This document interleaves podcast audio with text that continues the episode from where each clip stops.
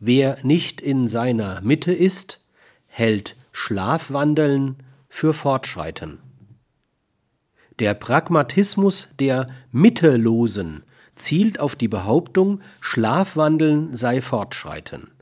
Nun, das ist es, aber es ist ein Fortschreiten ohne bestimmtes Ziel, es sei denn in den Abgrund. Und so denunzieren sie alle anderen als weltfremde Idealisten, als abstrakte Utopiker, als passive Tagträumer, als, als, als asoziale Weltverbesserer, als intolerante Ideologen. Das alles sind Schutzbehauptungen.